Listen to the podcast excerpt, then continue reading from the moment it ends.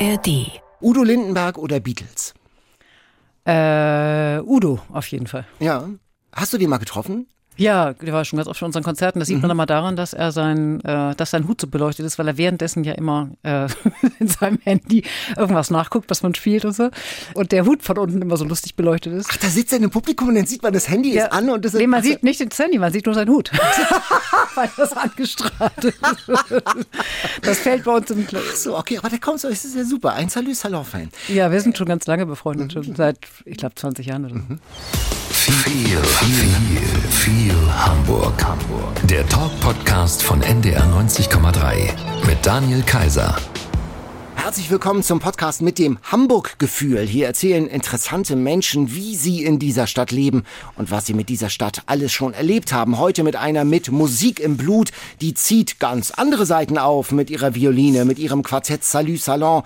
Begeistert sie seit ja, mehr als 20 Jahren jetzt schon das Publikum mit Klassik, mit Pop, mit Jazz. Und das Video vom Salü Salon Musikduell Wettstreit zu viert, das ist ein richtiger Internet-Hint mit mehr als 30 Millionen Klicks. Klavier, Cello, Geige, miteinander, gegeneinander. Klavier auf dem Rücken, über Kopf, den Geigenbögen durch die Beine aufs Instrument. Verknotete Körper machen Musik. Salü Salon in Action.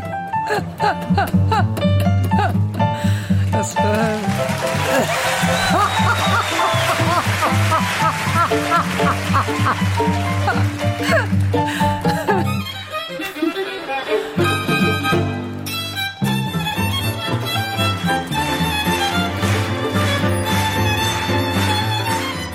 Angelika Bachmann, hörte man schon lachen, moin. Da, Stimmung im Saal. ja, hallo, ich freue mich total hier zu sein. Das ist Ja, ja, das hast du so super gesagt, dass ich mich schon prächtig amüsiert habe. ja, das ist aber auch körperlich anstrengend auf der Bühne dann auch, ne? Also wenn du da in die Hocke gehst und so. Ja, ist nicht ganz ohne und vor allen Dingen auch nicht ganz ungefährlich. Also ich habe, gibt auch Konzerte, wo man echt Sterne sieht hinterher. Und vorletzte Woche habe ich unsere Cellistin so erwischt, dass ich äh, sie mit dem Geigenbogen äh, fast da niedergeschlagen hätte. Also da braucht man eine ganz andere äh, Choreografie dann tatsächlich auch, ne? Damit man sich nicht die Augen aussticht. Ja, wir haben das ja mit einem, wir machen so ein Instrumenten-Kung-Fu, äh, das ist ganz neu in diesem Stück, das du gerade, das wir gerade gehört haben. Und da äh, haben wir mit einem fünffachen Kung-Fu-Weltmeister das erarbeitet, ewig lang. Und aber wenn man dann einen Millimeter doch mal falsch irgendwas hält, dann oder die, Deckung nicht genau so macht wie verabredet, dann kann das schon mal äh, wehtun. Weißt du noch, wie ihr die Nummer entwickelt habt? Also wie ihr drauf gekommen seid? Also ich spiele mal mit meinem Geigenbogen auf deinem Cello, während ich auf dem Rücken liege oder so. Also da Genau, dann habe ich gedacht, na, was, jetzt gucke ich mal, was ich noch kann. Und, dann, und was kann ich eigentlich auf deinem Klavier noch spielen und kann ich nicht andersrum. Und Mhm. das ist so spielerisch gewesen. Salü Salon, das ist ja ein wunderbares Musikphänomen. Ein Exportschlager aus Hamburg. Äh, Das Abendblatt schrieb mal der charmanteste Exportschlager aus der Stadt. Eure Shows bumsvoll, auch im Ausland, super Stimmung. Warum eigentlich? Was macht ihr da? Was ist das?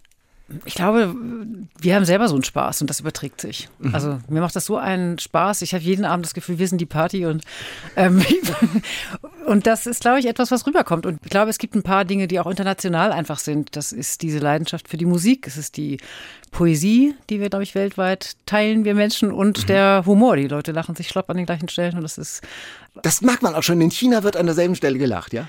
Genau, ist, einiges ist anders. Ne? Also in China klatschen sie anders und dann bauen wir Zwischenmusiken ein oder wenn wir einen chinesischen Popsong extra einstudieren. Wir machen das ganze Programm auf Chinesisch. Wir Ja. moderieren ja in der jeweiligen Landessprache. Wahnsinn.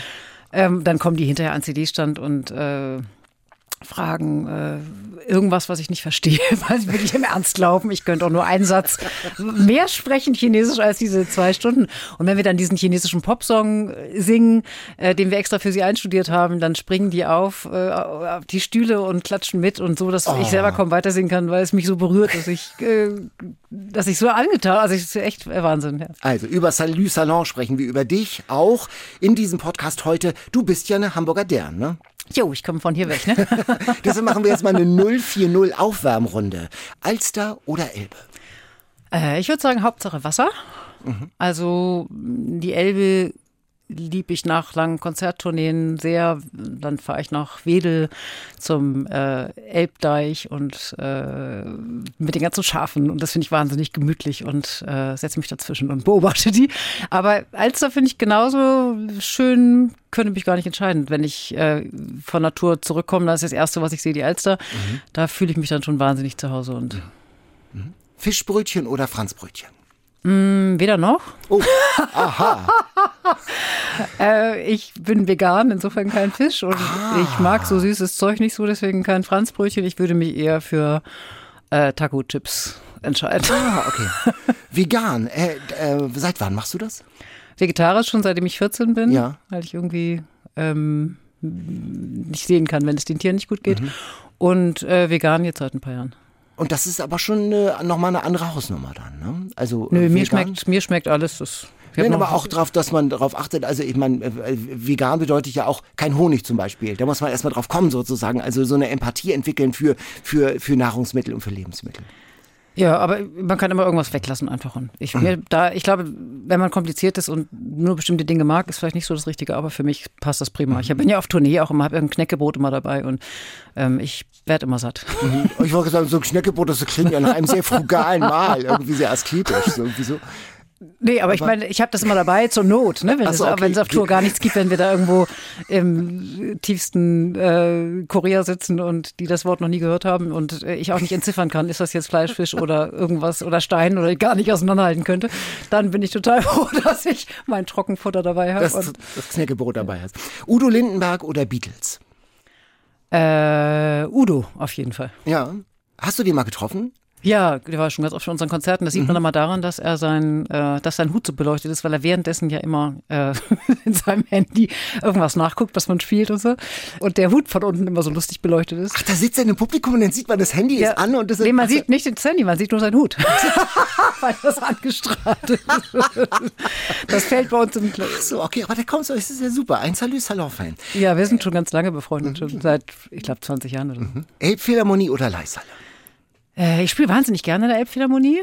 Und mit der Leishalle verbinde ich natürlich meine gesamte Kindheit. Da habe ich mhm. schon gespielt, als ich ein ganz kleines Kind war beim Konzert der Kinder.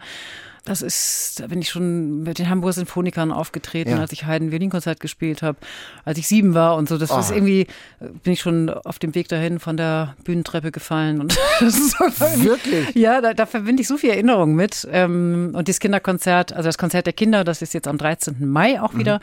Das ähm, habe ich ja übernommen, den Wettbewerb vor ein paar Jahren, äh, bei dem ich früher eben selbst als Kind gespielt habe.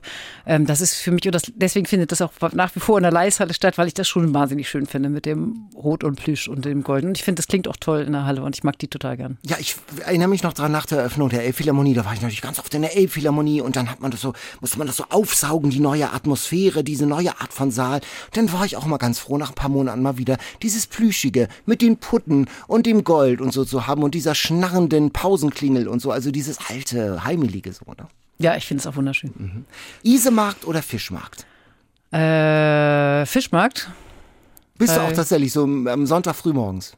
Also jetzt in der letzten Zeit war ich so viel auf Tour, dass ich wenig hier war. Mhm. Aber wenn ich Feier, feiern war, dann Aha. hat das da schon öfter geendet. Also da bin ich zwischendurch nicht nach Hause gegangen, sondern habe dann da weitergemacht. Ich wollte gerade sagen, die Geigenschülerin geht feiern auf dem Kiez. Das, das muss ich erstmal im Kopf zusammenkriegen irgendwie. Ja, also, ich habe meine ganze Jugend auf dem Kiez verbracht. Wirklich, ja? Ja, ich habe immer wahnsinnig viel geübt und das ganz brav alles gemacht, weil mir das total wichtig war, äh, dass mein Geigenlehrer irgendwie das okay findet, was ich mache und dass ich irgendwie da weiterkomme. Aber das hat mich nicht davon abgehalten, nachts mit meinem Bruder heimlich aus dem Fenster zu steigen, völlig verboten und per Anhalt auf den Kiez zu fahren und da die dollsten Sachen zu machen. Ach, ist ja irre. Wo, was habt, wo wart ihr denn da unterwegs auf dem Kiez? Oh, ich war ganz viel im ähm, Hans-Albers-Platz, mhm. im Alberseck und Silbersack ja. und äh, ich glaube, es gab wenig, wo ich nicht war. Okay. Hamburg ist die schönste Stadt der Welt, sagen ja manche Hamburger. Nur halb im Scherz. Äh, gar nicht im Scherz. Mhm. Natürlich ist Hamburg die schönste ja. Stadt der Welt. Hier wohnen meine aller, allerliebsten Freunde. Aha, aha. und meine Familie. Und ich bin aber, ich glaube, vor allen Dingen äh, wegen meiner Freunde, weil ich das so wahnsinnig schön finde. Mhm. Und du, du kennst ja die Welt, also du kommst ja viel rum, ne? Siehst ja auch andere schöne Städte. Ja, aber Hamburg ist Hamburg. Das ist ähm, die blaue Stunde abends an der Alster. Und ich könnte so viele Sachen sagen, die ich einfach wahnsinnig schön finde, die ich liebe. Ich mag auch die Art gerne, wie die Hamburger sind. Ja. Wie, äh, wie wohnst du in Hamburg jetzt? Ich habe ähm, als äh, es hängt ja immer so ein bisschen damit zusammen, wie man üben kann. Ne? Ja. ähm, und ich habe als Studentin äh, bin ich in eine Wohnung eingezogen, die hat unter dem äh, Wohnzimmer einen Keller und da kann man so eine Klappe öffnen und da kann man in den Keller gehen. Da kann man im Stehen nicht, aber im Sitzen super üben. Und ähm, die, da bin ich immer noch. Du hast so einen Kellerprobenraum. So. Probenraum Also so ein- klingt ein bisschen zu luxuriös für die, dieses Loch, aber ich würde es eher Kellerloch nennen. Aber ähm, da kann man sitzen halt und zu jeder Tageszeit und Nachtzeit vor allen Dingen üben, weil die halt, äh, weil der Fußboden halt die Decke ist und dadurch ein Stockwerk mehr ist zum nächsten Nachbarn. Und Das ist ein wichtiges Thema für Musiker und Musikerinnen. Ich habe äh, neulich war hier Alexander Krichel zu Gast, der Pianist, Ja. und der wohnt in der Hafen Den sehe ich Donnerstag, ja. Ah, ja, super Typ. Und der wohnt auch in der Hafen City nicht, weil das da so sexy ist, sondern weil Nee, er weil da so, weil er, hat. weil er da eine Wohnung ja. Hat mit so einem schalldichten Raum hat. Und in welchem Stadtteil, welchem Viertel wohnst du? In? Eppendorf. In Eppendorf. Also das ist auch da, wo du aufgewachsen bist, ne? nee, ich, Oder? bin, ich komme von Wandsbech weg. Was, wie war denn das in Wandsbek aufwachsen? Das ist ja viel Rotklinker da, oder? Ja, das kann ich gar nicht so genau sagen, weil ich ja meine ganze Kindheit vergeigt habe. Ich glaube, ich habe von Wandsbek wenig gesehen. Ich glaube, ich habe erst, als ich dann älter war, ich habe vom Kiez, glaube ich, mehr gesehen als von Wandsbek. Wirklich? Ach so. Das heißt, ähm, wie, wie kommt die Musik in deine Familie? War da schon eine Geige in der Familie vorher? Also bist, hast du es in, im, im Blut, in der DNA? Nee, ich komme aus einer total musikfernen Familie. Irre. Äh, in meiner Familie sind gefühlt alle Steuerberater. ich habe, als ich drei war, eine Geige gesehen und dann wollte ich unbedingt Geige spielen lernen. Und meine Eltern haben gesagt, das kommt überhaupt nicht in Frage. Und dieses Gequietsche war jetzt auch nicht so das gewünschte Ziel irgendwie für mich. Und dann äh, habe ich ein Jahr gebettelt und bis ich gedroht habe, auch mir die Haare auszureißen und habe dann zum vierten Geburtstag nach einem Jahr, weil man mich natürlich auch nicht ernst genommen hat, ich war das vierte Kind, habe ich dann eine Geige bekommen und dann haben meine Eltern geguckt im Hamburger Abendblatt, äh, wo man den Geigenunterricht haben könnte und dann haben sie die Jugendmusikschule entdeckt und dann ähm, habe ich da was ausprobiert und nach drei Stunden bin ich dann bei einem russischen Professor, dieser renommierte äh, Michael Goldstein, gelandet, ähm, der dann gesagt hat, diese Kind sehr begabt, muss ganze Tag üben. Und so ging es dann immer weiter. Dann Also warst du schon sowas, ich, du hast ja schon gerade angedeutet, mit sieben in der Leishalle und so. Ich habe gehört, mit fünf hast du schon komponiert. Hast du das noch, die ersten Noten, die du da... Ja, ich habe immer für die Violinkonzerte, die habe ich ja schon mit fünf gespielt, habe ich schon immer meine eigenen Kadenzen, Mhm. Kadenzen, geschrieben. das sind so diese Solo-Passagen, die es Genau. so gegen Ende dann gibt. Genau. Na ja, Und ich genau. bin total glücklich darüber, weil das ja gar nicht üblich ist, dass man Kompositionsunterricht hat, wenn man so extrem ein Instrument lernt. Ähm, mein Geigenlehrer fand das aber total wichtig und deswegen habe ich das eben gelernt, nicht nur zu interpretieren, sondern auch zu schreiben. Darüber Wahnsinn. bin ich im Nachhinein total dankbar. Bist du sowas wie ein Wunderkind gewesen da? Ich weiß immer nicht, wo das Wunder ist, wenn man irgendwie elf bis 13 Stunden am Tag übt. Ich weiß nicht, ob man das Wunder nennt oder. Also Einstein hat mal gesagt, äh, 99 Prozent sei Fleiß und ein Prozent sei Talent. Und mein Geigenprofessor hat immer gesagt, er glaubt an das eine Prozent nicht. Aha. ähm, ich habe gelesen, du musstest nicht zur Schule. Der Senat hat dir da so ein, oder deiner Familie da so mit Brief und Siegel und höchstämtlichem Stempel gesagt, die junge Angelika, die soll mal schön Geige lernen, denn das wird was. genau, ich habe mit fünf Jungen musiziert gewonnen und dann hat mein äh, Professor besch beschlossen, zusammen mit dem Hamburger Schulsenator, Zahn war das damals, äh, hieß der, dass ich eben nicht zur Schule gehen soll, damit ich den ganzen Tag Geige üben kann. Und Und hast du da nicht was vermisst? So Freundinnen, Freunde? Ja, ich das fand ist- schrecklich. Meine Geschwister sind ja alle zur Schule gegangen. Ja. Meine drei älteren Geschwister mit Pausenbrot und Freunden und allem drum und dran. Kindergeburtstage Genau. und diesem ganzen und dem ja. Und ähm, ich wollte unbedingt zur Schule gehen und ähm, dann hat mein Geigenlehrer mal gesagt, das schaffst du nicht, also das schaffst du die Stunden nicht. Und dann habe ich ihm irgendwann einen Deal angeboten zur fünften Klasse, wenn ich vor der Schule drei Stunden übe und nach der Schule keine Hausaufgaben mache und nur übe, dass ich dann äh, zur Schule gehen könnte und ich die gleiche Stundenzeit schaffen würde. Und also, dass ich, wenn ich von halb fünf bis halb acht und so weiter morgens übe. Und dann hat er gesagt, ja, das klingt überzeugend, aber das schaffst du nie. Kannst du gerne ausprobieren. Wenn du es einen Tag nicht schaffst, dann lassen wir das. Und dann habe ich das nicht einen Tag nicht geschafft, weil mir das so wahnsinnig wichtig war. Ich Das heißt, du bist ja von, von, von kleiner wahnsinnig diszipliniert, oder? Ja, das ist, ähm, ich glaube, das geht gar nicht anders, wenn man Geige lernt in der Form. Dann, ähm, ich glaube, mit Disziplin hatte ich noch nie ein Problem. Ja, gibt es denn auf der anderen Seite mal so einen Laissez-faire-Moment? Was ist das für dich? Ja, das ist genauso eine Disziplin zu sagen, jetzt mache ich Quatsch und gehe auf den Kiez. Nein, das kann ich total. Ich, Ja. Also ich kann das nur nicht parallel. Ich kann nicht während ich arbeite oder übe oder komponiere äh, oder andere Dinge tue, dann bin ich damit, ähm, da bin ich sehr konzentriert in der Sache. Und wenn ich sage, jetzt mache ich nichts, jetzt mache ich Quatsch, dann mache ich Quatsch. Nicht in die Schule gehen, äh, das reicht ja nicht, Noten lesen zu können. Man soll ja schon lesen und schreiben können. Das heißt, du hattest einen Privatunterricht oder äh, Homeschooling. Genau, ich hatte so. zweimal die Woche zwei Stunden äh, völlig unpädagogischen Unterricht. Also die hat noch äh, in Sütterlin geschrieben, die Hauslehrerin. Und ähm, ich habe sie immer So hinter, hinter der äh, so, ja, ja. Frau Schlüter hieß die. So, okay. Ich habe die immer hinter der Ecke erschreckt und das war äh, irgendwie, ich war ja nie, nie Gruppenunterricht gewohnt. Ich Mhm. hatte, kannte ja nur Einzelunterricht, also auch vom Geigen. Und das war auch witzig, als ich dann in die Schule kam hatte ich ja zum ersten Mal ähm, Gruppenunterricht so und dann habe ich das alles natürlich überhaupt nicht verstanden. Ich war total merkwürdig. merkwürdig. Ich bin dann zum Lehrerzimmer gegangen und habe den Lehrer gefragt, ob ich seine Tasche tragen darf ähm, und so, das, wie ich das gewohnt war. Und das kam natürlich nicht so wahnsinnig gut an. Und dann bin ich in der Schule immer verkloppt worden in den Pausen. Das hieß, Ach so, ja. das Ah. hieß immer Geli-Jagen. Früher war es Jungs- und Mädchenjagen, aber dann war das Geli-Jagen. Und ähm, das fand ich aber trotzdem total super. Also ich war die, Also ich, ich- also war die Schülerin, die, glaube ich, mit Abstand am allerliebsten zur Schule gegangen ist. Ich fand das total toll. Endlich mal Leben in der Bude so. Wir haben auch Menschen auf der Straße gefragt, was die von dir wissen möchten. Hallo Angelika, ich bin Nadine aus Lockstedt und ich würde gerne wissen, wie teuer ist deine Geige? Also, meine Geige kostet nicht viel. Mhm. Also für eine Geige kostet 15.000 Euro. Die meisten Menschen, die professionell spielen, die haben irgendwie 150.000 Mhm. 400.000 Euro Geigen und aufwärts. Ähm, ich habe aber auch keine Schuhe, die irgendwas kosten. Ähm, und ich war neulich in einem Schuhladen. Da haben die gesagt, ähm, weil ich neue Konzertschuhe brauchte, es gibt hier Schuhe ab 600 Euro. da habe ich gesagt, das finde ich unanständig. Und dann hat der Verkäufer gesagt, findet er auch. Das fand ich das Allerwitzigste.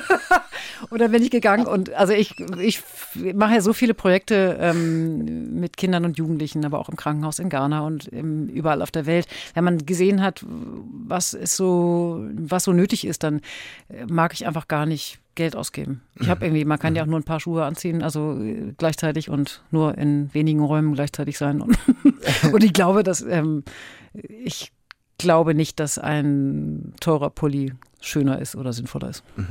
Hallo Angelika, ich bin Sarah aus Ottensen. Ähm, und kann man als Zuschauer hören, ob ein Instrument teuer oder super teuer ist? Also ich finde, man hört, dass meine Geige wunderschön klingt. Ah, okay. ähm, für ähm, Musikerinnen und Musiker ist ja gerade, wenn sie viel unterwegs sind, der Geigenkasten ja auch so ein Stück zu Hause. Das ist, da ist ja nicht nur das Instrument oft drin. Hast du da noch was drin? So Bilder, Fotos? Nee, ich bin da total pragmatisch. Wirklich? Ich habe da mein Kolophonium drin und meine vielen Ersatzbögen und, und sonst habe ich einfach einen Geigenkasten. Geigenkasten, ist ja wirklich sehr funktional.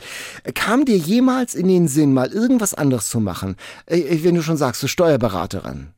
Frau Dr. Bachmann, ich hätte hier mal mein, meine Steuererklärung 2022. Medizin studieren, irgendwas? Ich habe ja noch vier andere Studiengänge studiert. Insofern hat mich sehr viel anderes interessiert. Und beruflich bin ich ja auch äh, systemischer Business Coach und Psychologin. Und äh, insofern interessiert mich sehr viel Steuerberatung. Also auch wenn ich Weihnachten da sitze, dann ähm, kann ich jetzt nicht sagen, dass mich das vom Hocker haut. Auch wenn meine Familie so tut, als handelt es sich um einen Krimi. Du hast gesagt, von Wandsbek hast du nicht so viel mitbekommen. Ähm, dann Eppendorf ist dann eher schon sozusagen, da hast du schon eher einen Bezug zu Hamburg und zu, zu einem Stadtteil, oder? Da hast du deine, dann die spätere Jugend und das junge Erwachsenen-Dasein so verbracht. Ja, da war ich in Eimsbüttel Ja. in der WG Ah. mit Freundinnen. Ich bin viel rumgekommen Ja. innerhalb von Hamburg. Und äh, WG, wie man sich das so vorstellt, mit äh, Altbau so und oder wie, wie war nee, das? es war ein unglaublich hässlicher Neubau. Oh. Ähm, aber es war total coole WG-Zeit und es war einfach, hat Spaß gemacht. Wir haben da abends Riesenpartys gefeiert und Mit, äh, mit Musikern auch oder mit Musikern oder? nö. Nee, also ganz, ganz gemischt und so, ja? Ja, ich hatte, glaube ich, nie Musiker und Musikerinnen Freunde. Nee, also eher nicht. Die Geschichte von Salut Salon, die beginnt aber in Eppendorf, wenn ich es richtig äh, gelesen habe. Genau, ja? wir haben äh, jeden letzten Freitag im Monat, das haben wir so fix genannt, einen äh, total schönen Abend gemacht, wo wir, also da haben Kinder von uns, also Schüler und Schülerinnen von uns irgendwas gespielt, ähm, Freunde haben irgendwas vorgelesen, irgendeine Oma hat was zitiert aus der Zeitung oder ein Gedicht vorgetragen und am Ende hat man gemeinsam Lieder gesungen. Und Oh. ähm, das haben wir eben jeden letzten Freitag im Monat gemacht. Das gibt's heute auch noch, witzigerweise. Echt verrückt.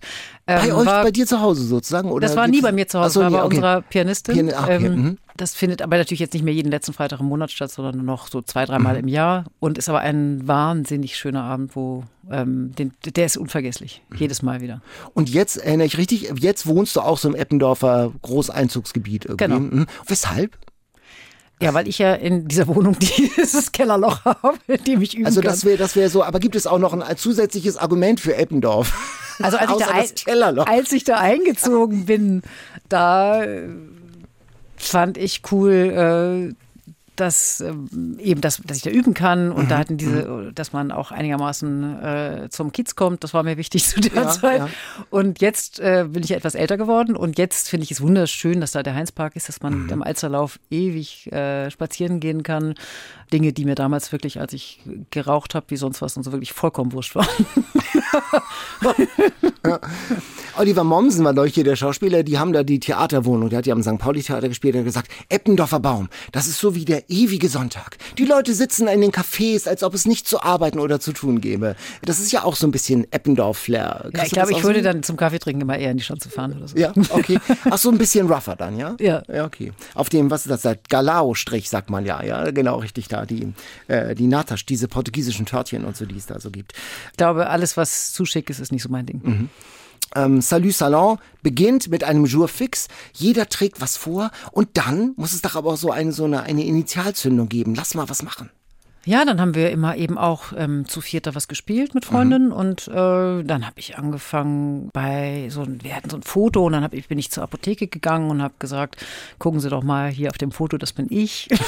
Kann ich das Plakat hier aufhängen für ein Konzert? Das war noch im Spiegelsaal im Museum für Kunst und Gewerbe Ah, ja. und in der Deichstraße. Da waren so die Einfänge in so ganz kleine äh, Seele und dann haben wir immer gedacht, da kommt wahrscheinlich gar keiner und dann war das sofort ausverkauft, dass wir drei Zusatzkonzerte machen mussten und sind dann gleich gefragt worden, ob wir in der Leishalle, also damals hieß es ja noch Musikhalle im Ja, großen genau. Saal, ähm, spielen können. Das fand ich unglaublich, weil ich dachte, ich kenne ja gar keine 2000 Leute und dann ähm, und so ist das dann sehr schnell international geworden und ich finde das äh, heute immer noch unglaublich, dass wir mittlerweile weltweit in den schönsten Seelen spielen dürfen.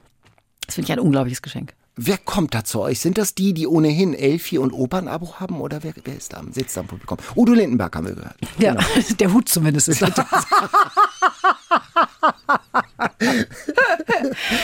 es kommen zu uns äh, Menschen, die sehr viel ähm, klassische Musik hören, Konzertmeister von den Orchestern jeweils in den Städten oder so, die dann sagen, so habe ich den Mendelssohn ja noch nie gehört und wie interessant interpretiert. Und es kommen Leute, die noch nie im Konzert waren, die mitgeschleppt wurden und dachten, oh Gott, das ist ja eher jetzt so ein Zahnarztbesuch und auch so, ähm, also auf jeden Fall sich nicht drauf gefreut haben und die hinterher vollkommen erleichtert sagen, äh, wie toll das war Ja. und dass sie ähm, jetzt eine Mendelssohn-CD, ähm, wo man die denn, was, was, sie, was ich empfehlen würde und so. Und das ist äh, sehr, sehr unterschiedlich. Und wir haben auch äh, Kinder im Publikum, viele, und wir haben aber auch sehr äh, ältere Menschen oder Menschen in meinem Alter. Also es ist völlig unterschiedlich. Jugendliche, das ist, ähm, das finde ich das Schöne. Also Also ihr scheinen irgendwie keinen auszugrenzen. Genau. Ihr habt also äh, den Fun-Aspekt, den Spaß-Aspekt, die Freude an der Musik und auch das bisschen das Freche, was wir eben mit diesem Wettstreit haben. Aber das soll auch schon ein amtliches Konzert sein. Also ihr habt da auch einen Musik, ich sag mal so ganz doof, einen musikalischen Anspruch. Also das soll schon wirklich Mendelssohn sein und nicht nur so ein Gaga Mendelssohn. Ich wüsste jetzt nicht, was Gaga Mendelssohn ist. Also dass man da nur ein, ein Gag oder eine, ein, ein, ein Witz, einen, einen gespielten Witz draus macht, so, sondern wir, äh, genau. wir lieben die Musik und wir äh, nehmen uns selbst nicht ernst, aber die Musik nehmen wir sehr ernst. Und ähm, auch äh, ein Tango von Astor Piazzolla, Mhm. also alles, was Tango Nuevo ist, äh, muss ja nicht nur aus der Klassik sein. Mhm. Das sind ja unglaublich tiefe Momente die man da zusammen mit dem Publikum erlebt. Aber dafür muss man nicht elitäre Gefühle haben und das Gefühl haben, man darf nicht atmen im Konzertsaal. Das sind ja sehr authentische Momente, die man zusammen erlebt. Ähm, das, ich glaube, das ist wie im richtigen Leben. Es gibt einfach sehr ähm, ruhige und stille Momente und es gibt sehr laute, lustige und ähm, die Bandbreite macht mir Spaß. Die Musikhallen-Etikette sozusagen neulich, der Alexander Krichel hat erzählt, das Klatschen zwischen den Sätzen zum Beispiel. Wenn es vom Herzen kommt, sollen die Leute doch klatschen. Und er hat erzählt, wie mal einen äh, Typen, der sch, sch, sch gemacht hat, äh, als jemand geklatscht hat, in der Pause zur Rede gestellt hat, gesagt hat, Sie haben gestört, nicht der, der geklatscht hat. Welche Rolle spielt Etikette, Ko- Konzerthallen-Etikette bei euch? Ich finde interessant daran, dass das ja früher gar nicht so war. Als die Musik geschrieben wurde damals, ob das jetzt ein Werk von Mozart oder Beethoven war, da waren das Partys. Das waren Volksfeste. Da wurde rein und rausgegangen. In der Satzung des Gewandhauses Leipzig steht äh, von 1700 irgendwas steht, dass äh, man sich nicht wagen sollte, eine Sinfonie im Ganzen zu spielen. Es waren abwechslungsreiche Konzerte. Da war, wurde eine Arie gesungen, dann wurde ein Satz aus einer Sinfonie, dann wurde ein zirzensisches Stück äh, gespielt, das sehr virtuos war. Und ähm, dieses, das seit 1910 war das, glaube ich, das erste Konzert, ähm, bei dem zwischen den Sätzen nicht mehr geklatscht wurde. Früher wurde auch nach Kadenzen geklatscht und so wie im Jazzbereich. Und ähm, deswegen verstehe ich gar nicht. Also wenn Menschen das so haben wollen, dann ist es ja auch schön. Und ich selber bin natürlich so sozialisiert, deswegen stört mich das überhaupt nicht, dass zwischen den Sätzen nicht geklatscht wird. Ich kann auch das sehr genießen, dass ähm, eine Sinfonie als Ganzes nicht unterbrochen wird. Ähm, ich finde aber ähm, wahnsinnig schön, wenn zwischen den Sätzen geklatscht wird. Ich kann beides nachvollziehen. Bei uns wird immer geklatscht. Ich bin selber immer so begeistert, wenn ich im Konzert bin, dass ich wie wild klatsche. Vielleicht kriege ich nicht mit, Du bist das, du bist das, genau. was mit den anderen passiert. Ähm, ich glaube, Etiketten sind grundsätzlich nicht mein Ding und ich verstehe nicht, warum man nicht einen emotionalen Ausbruch haben kann im Konzert, Genau. auch zwischen den Sätzen. Und ähm, ich war zum Beispiel in einem Konzert bei Fasi Seil in der Der Pianist aus der Türkei, Genau. Mhm. In, da waren sehr viele ähm, türkische Menschen auch ähm, in der Leishalle, damals noch Musikhalle. Und äh, da haben 150 Leute dann oder so geklatscht wie wild nach dem ersten Satz Mozart Klavierkonzert. Und da ähm, hieß es dann auch Psst und so da hab ich das fand ich ganz witzig dass dann aber das war gar kein Gegenankommen. Das so, das fand ich super. Ich habe da mitgeklatscht und mich gefreut. Ihr seid jetzt mit dem neuen Programm Träume unterwegs, mit dem Jubiläumsprogramm. Wie läuft es denn bis jetzt? Wir waren ganz aktuell gerade in Salzburg im großen Festspielhaus. Da hatten wir zwei Konzerte an einem Tag und da haben wir zum ersten Mal Weltpremiere von Solis Salon mit Orchester gespielt.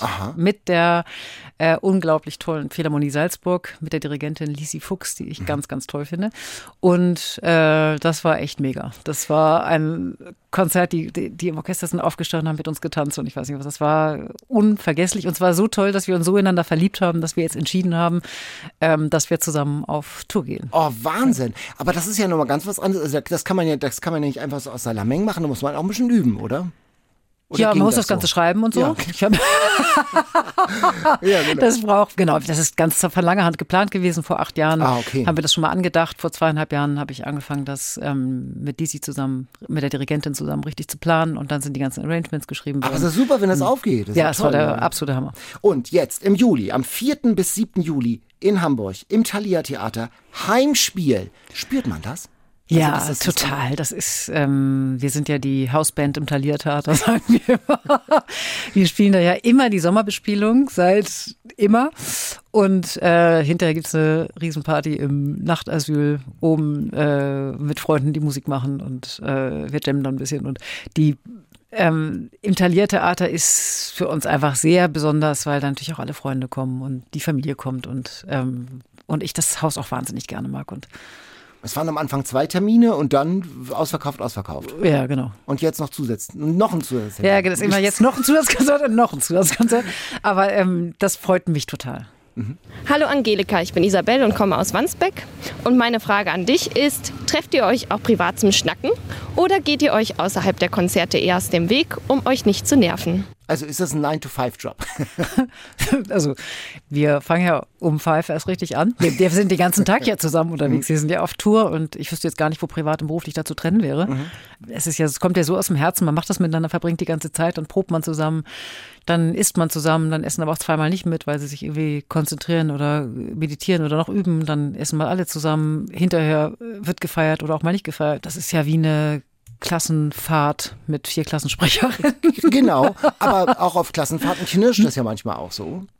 Habt ihr das auch? Also wir sind alles keine Streiterinnen. Ich streite mich mit niemandem. ähm, auch privat. Ich habe mich noch nie gestritten. Mhm. Ich glaube, mir kann man gar nicht streiten. Ich verstehe das gar nicht, wieso man, worüber man sich streiten könnte, weil natürlich hat man völlig unterschiedliche Ansichten. Ähm, mhm. Habe ich meine Freundin und so auch sonst. Das ist aber gerade das Spannende am Gespräch, dass man unterschiedliche Auffassungen hat und ähm, da, nur daran kann man doch was Neues erfahren. Seine eigene Meinung ist ja wahrscheinlich ziemlich langweilig, weil man die ja schon lange hat und mhm. kennt. Also Nein. Es gab ja über die Jahre immer wieder neue Mitglieder bei Salut Salon, also es waren immer so wechselnde ähm, Besetzungen. War es auch mal Thema, einen Mann zu nehmen? Wir haben ja einen Quotenmann dabei, mhm. Oscar. Das ist unsere Handpuppe. Die ist natürlich auch jetzt wieder dabei. Und ähm, ich finde, der ähm, ergänzt das Quartett sehr schön. Ja. Aber war das mal das, das stand gar nicht zur Debatte, ja? Dass, dass nee, außer Oscar. Außer Oscar ähm, nicht. Hat noch kein Mann es, es uns geschafft. Also Oscar ist seit 20 Jahren der einzige Mann, der mit uns beständig auf Tour ist, kann man sagen. so ein Quartett, das ist ja, ähm, glaube ich, in der musikalischen Welt meistens musik musikalisch auch so basisdemokratisch. Wie ist das bei Salut Salon? Hast du da als Gründungsmitglied äh, mehr Stimmrecht oder so? Also, oder in so eine Richtlinienkompetenz? Ich glaube, es geht ja auf der Bühne darum, dass alle das toll finden müssen und allen das Spaß machen muss. Und ähm, klar, ich schreibe die Stücke, ich komme in die Probe mit meinen Kompositionen oder mhm. Arrangements und ähm, dann schaut man sich das zusammen an und probt und überlegt und entwirft Ideen und ähm, ich glaube, es gibt keinen, also wenn ich von irgendwas nicht überzeugt wäre, könnte ich das gar nicht rüberbringen. Mhm. Was muss ein Musikstück haben, damit es so Salut Salon Geschmack hat? Ähm, es muss uns alle vier total berühren und begeistern. Irgendwie. Mhm. Wir müssen alle vier angefasst sein von dem Stück, dass mhm. wir das ähm, ausprobieren. Und klar, am Anfang sind Stücke ja oft noch so, dass man sie dann spielt und dann haben sie noch gar nicht, dann weiß man noch gar nicht so genau. Also wir spielen ja auch Stücke, die dann nicht ins Programm kommen, die wir mhm. proben und mhm. wo wir dann merken, meistens ist es so, dass wir dann 20 Minuten zu viel Astor Piazzolla haben, weil wir den so lieben. Oh, der ist aber auch schön, diese Tango-Geschichte. Dass wir dann ja. denken, wir wollten ja keinen Piazzolla-Abend machen, sondern wir wollten auch andere Dinge noch unterbringen und dann merken wir, können nicht vier Stunden Programm, ein vierstündiges Programm ja. machen. Diese Spielfreude, die spürt man ja auch und die steckt doch auch an. Hast du denn in den letzten Jahren auch mal so eine musikalische Erweckung bei einem jungen Menschen miterlebt? Wie, was meinst die, du? Erweckung? Äh, das klingt so religiös. Ja, ja, es ja, kann ja auch was, kann ja was Lebensveränderndes sein, ähm, dass du so sagen, ach, da, da gibt's so ein Erweckungserlebnis sozusagen, dass eine äh, Musikalität erweckt wird oder jemand sagt, ich möchte das, was sie hat, ich möchte auch eine Geige. Ich glaube, das erlebe ich jeden Tag. Ich bin ja mit ähm, sehr vielen Kindern unterwegs, mhm. weltweit und ähm, habe auch in Hamburg ganz viele Projekte und arbeite mit den Kindern jetzt ähm, morgen wieder und übermorgen wieder. Und da sieht man das ähm, Leuchten in den Augen und ähm, das ist ja etwas, mit Musik kann man sich, also kann ich mich ausdrücken, wie ich das mit Sprache niemals könnte. Und mhm. ich bin so sehr dankbar dafür, das gelernt zu haben und das ähm, die Möglichkeit bekommen zu haben, dass ich so vielen Kindern wie irgend möglich diese Chance geben möchte, ähm, auch sich ganz anders ausdrücken zu können. Es gibt ja ganz wunderbare, gerade in Hamburg, in Hamburg erfundene Musikprojekte wie Young Classics zum Beispiel. Da bist du ja auch äh, mit. Das habe ich erfunden. Ja, so, ja, genau, ja, ja, genau. Zusammen. Das habe ich äh, zusammen genau. mit Alexander Birken, dem genau. äh, CEO von der Ja, das ist eine, eine riesengroße, die waren doch jetzt zusammen mit der Staatsoper in New York. Das ist doch eine genau, riesengroße gerade in der Carnegie Hall letzte Woche, ja, genau. ist doch der Hammer. Und, und das, das ist doch eine unglaubliche Möglichkeit, außerhalb des regulären Schulbetriebs sozusagen nochmal in Berührung zu kommen. Wie ist denn, welch, wie, welche Erfahrung machst du denn mit dem regulären Musikunterricht? Es gibt ja ganz viele Schulen, ähm, an denen gibt es gar keinen Musikunterricht mehr, mhm. weil der ausfällt und weil das einfach alles gar nicht ähm, nachgeholt werden kann. Und ähm, das war einer der Gründe, warum ich damals zusammen mit Alexander Birken äh, von der Otto Group mich hingesetzt habe und überlegt habe nach einem Konzept, wie man schaffen kann, dass möglichst viele Kinder und Jugendliche ähm, ein Instrument lernen können, ähm, im Chor singen können. Äh, mittlerweile haben, glaube ich, über 30.000 Kinder mitmachen können an diesen ganzen Initiativen. Das ist mhm. schon ein Hammer. Das ist toll. Und diese Konzerte, so ja, wenn er in der Leishall ist, da wackelt dann die Wand. Ne? Jo. Das ist schon. das ist, da, geht, da ist schon wirklich einiges los. Ihr seid mit Salut Salon wirklich auch weltweit unterwegs. Ich habe gelesen, ihr wart in Nordkorea sogar. Wie war das denn? Ja, in Nordkorea wird man abgeholt vom Flughafen von einem Aufpasser und einem Aufpasser, der auf den Aufpasser aufpasst. und da ging es ja um die Kinderprojekte. Ich, wir waren in Südkorea mhm. Äh, auf einer sehr, sehr großen Tournee und da habe ich auch viele Kinderprojekte initiiert, die wir zusammen mit dem Quartett auch dann äh, gemacht haben. Die durften auch bei den Zugaben bei uns mitspielen. Und, oh. und dann wollte ich in Nordkorea den Kindern das Gleiche ermöglichen. Und dann habe ich das hat so zwei Jahre gedauert mit der Deutschen Botschaft und dem Goethe-Institut irgendwann geschafft, dass ich das ins Land darf. Und ähm, dann hieß es kurz vorher, also es war nicht ganz einfach, kann man sich wahrscheinlich vorstellen. Und dann hieß es kurz vorher, ähm, jetzt sind die aber alle in den Ferien, ähm, doch kein Kind da. Dann habe ich gedacht, naja, so weit werden sie ja nicht kommen. und bin trotzdem gefahren. Ich habe gedacht, ich lasse mich jetzt nicht mehr abbringen davon. Und dann haben sie gesagt, ich darf äh, nicht selber mit den Kindern sprechen. Also ich darf keinen Unterricht geben, aber ich darf zuhören und auch was spielen. Und das ist ja immer so, ähm, wenn man, sobald man Musik spielt, öffnet das die Herzen auf eine ganz andere Weise. Und dann waren die Lehrer und Eltern und die Kinder natürlich ähm, davon berührt und wollten mit mir dann sprechen und wollten Unterricht. Und, und so habe ich dann am Ende an 15 Schulen arbeiten können. Ja. Wer Vision hat, äh, der soll zum Arzt gehen, hat Helmut Schmidt gesagt, aber du bist ja ganz anders. Du bist ja wirklich, also du hast denn ja, haben wir jetzt ja gehört, viele langfristige Sachen, die erst in acht Jahren was werden, die zwei Jahre langfristigen diplomatischen Austausch mit Goethe-Instituten und nordkoreanischen Botschaften bedürfen. Das heißt, du bist so eine, die sich auch dann durchbeißt und durchsetzt und wenn sie mal einen Plan hat, dann soll das auch, oder? Ja, ich lasse mich auf jeden Fall von nichts abbringen. also ist ja die Frage, ob ich das nach einem Jahr noch eine coole Idee finde. Mhm. Ähm, gibt ja Ideen, die man hat und dann wacht man morgens auf und denkt, habe ich jetzt keine Lust mehr zu. Aber solange ich dazu Lust habe und das sinnvoll finde und lass mal teilhaben. Was ist denn jetzt so ein Nordkorea-artiges Projekt, was dir so vorschwebt? Das will ich durchsetzen. Das, da gibt's Hürden und es gibt äh, Gegenwind, ganz gewiss. Aber ich ziehe das durch. Ich habe, glaube ich, im Moment gar kein Projekt äh, mhm. mit Gegenwind, also sondern eher mit so Superwind, wie mit der Philharmonie Salzburg jetzt, dass wir ja. auf Tournee gehen mit Orchester.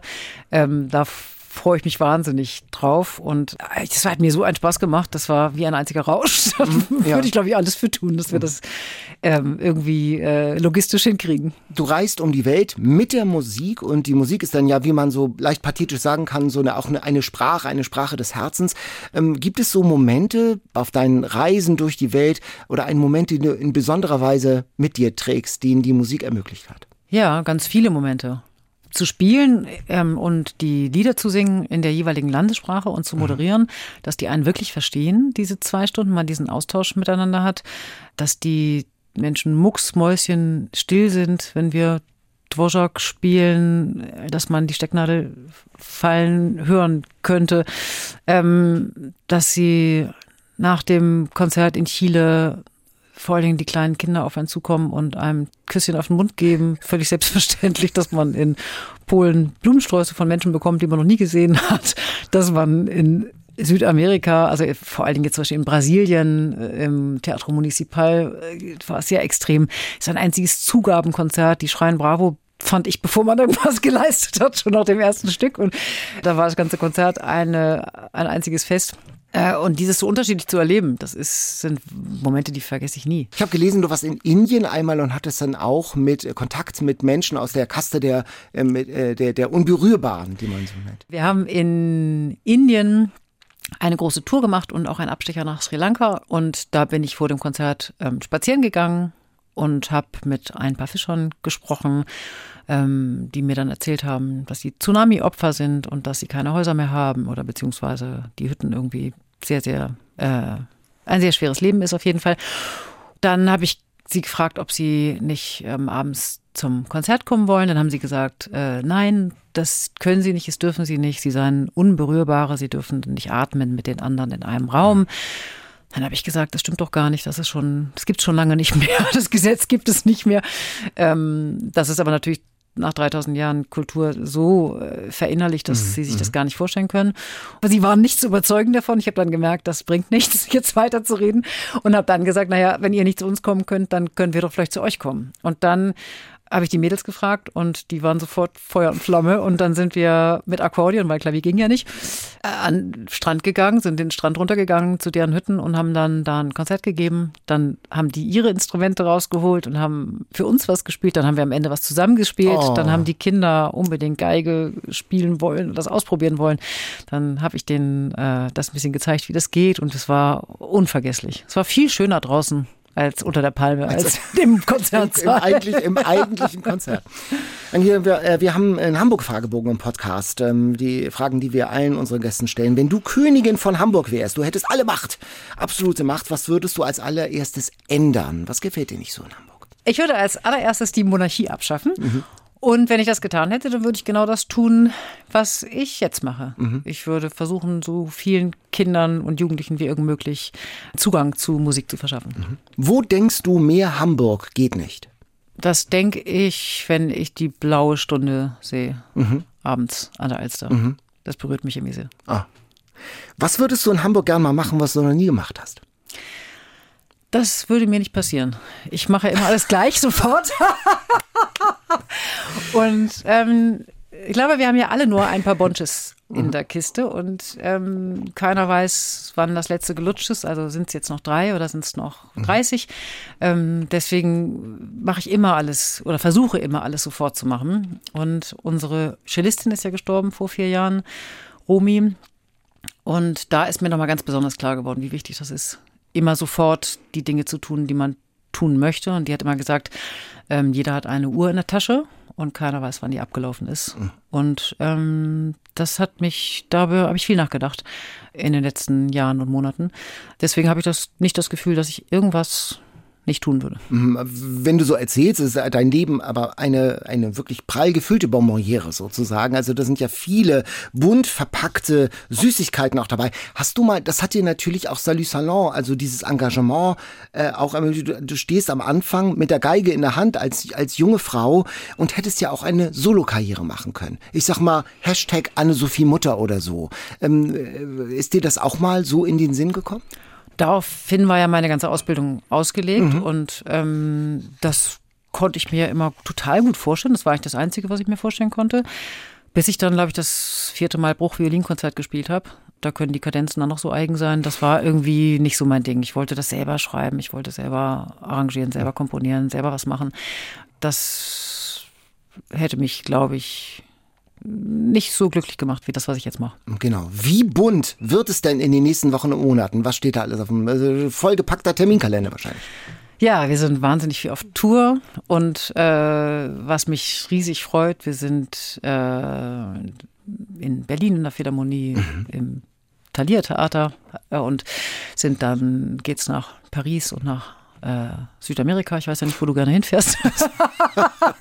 Ich, ich fliege äh, ja im Mai für einen Monat nach Kolumbien tatsächlich. Seid ihr ja auch? Nee, Äh, das nee, wir sind in. Chile. So, genau. Dann sind wir beim Schleswig-Holstein Musikfestival im Sommer. Ähm, da mache ich ein Projekt zusammen mit Daniel Hope. Da spielen 110 Kinder mit, ähm, für die ich alle eine Stimme geschrieben habe und die Stücke ausgesucht habe und das Ganze konzipiert habe. Wann machst Und, du das denn? Äh, mein Deutscher hat immer gesagt, wozu sind die Nächte da? Wahrscheinlich, oder? Ja, ich glaube, es macht mir einfach alles so viel Spaß und ich kenne halt den Unterschied, was ich vorhin schon meinte, zwischen privat und beruflich nicht, weil es einfach alles ähm, Freude macht. Das ist, glaube ich, ein Unterschied, ob man einen Beruf hat, wo man einfach Dinge erledigen muss, die einem jemand sagt und ähm, ich habe da ein großes Herz für, wenn Leute sagen, sie wollen abends Feierabend haben, aber ich habe das große Glück, dass ich einfach die Dinge machen kann, die ich auch machen würde im Feierabend. Vielen Dank, Angelika Bachmann. Das war viel Hamburg für heute. Ja, und dieses und alle anderen interessanten Gespräche mit Westernhagen, mit Oliver Mommsen, mit Alexander Krichel, mit Dagmar Berghoff, mit Charlie Hübner und, und, und, die findet ihr in der ARD Audiothek. Am besten abonniert ihr das Ganze, dann verpasst ihr keine Folge mehr. Ja, und in der ARD Audiothek gibt es noch viele andere super Podcasts, also richtigen Hörstoff zum Thema Geschichte zum Beispiel. Über die 20er Jahre war das wirklich ein goldenes Zeitalter. Musikalisch war da eine Menge los. Ich sage nur Charleston und so. Aber wie war das da vor 100 Jahren zum Beispiel mit der Weimarer Verfassung in der Politik? Wie hat sich die Rolle und das Selbstverständnis der Frau in dieser Zeit verändert? Also viele Infos in der ARD Audiothek unter goldenes Zeitalter Fragezeichen die 20er Jahre. Das war's für heute. Bis zum nächsten Mal. Tschüss. Tschüss. NDR 90,3. Wir sind Hamburg.